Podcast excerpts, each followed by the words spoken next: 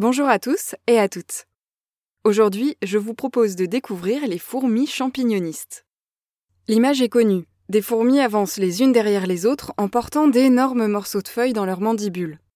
Un exploit pour ces petits êtres qui soulèvent ainsi jusqu'à plusieurs dizaines de fois leur poids. Eh bien, ce n'est pas leur repas qu'elles ramènent à la fourmilière, mais celui de leurs champignons. Car les fourmis coupeuses de feuilles, également appelées champignonistes, cultivent des champignons. Ces champignons ressemblent plus à une couche de moisissure qu'à des champignons de Paris. Ils vivent uniquement dans les fourmilières, sur un substrat de feuilles, et on ne les trouve jamais dans la nature. Ils sont installés par les fourmis dans des chambres dédiées et grandissent à l'abri de la lumière. Des bouches d'aération évacuent notamment le dioxyde de carbone produit par le champignon, régulent la température ambiante et conservent un air respirable pour les fourmis. Ces champignons nourrissent ensuite la colonie, larves comprises.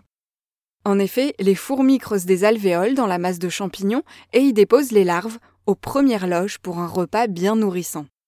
La culture des champignons par les fourmis est bien rodée et dure depuis au moins 15 millions d'années. C'est ce qu'on appelle une symbiose. Le champignon ne peut pas vivre sans la fourmi qui le cultive et vice-versa. On connaît aujourd'hui une cinquantaine d'espèces de fourmis champignonistes qui vivent toutes dans les zones tropicales d'Amérique. Elles sont parfois considérées comme nuisibles car elles abîment les cultures maraîchères et fruitières.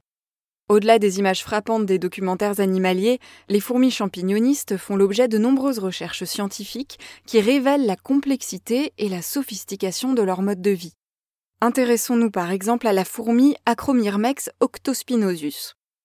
Cette espèce de fourmi champignoniste produit un cocktail d'antibiotiques pour entretenir et protéger sa culture de champignons.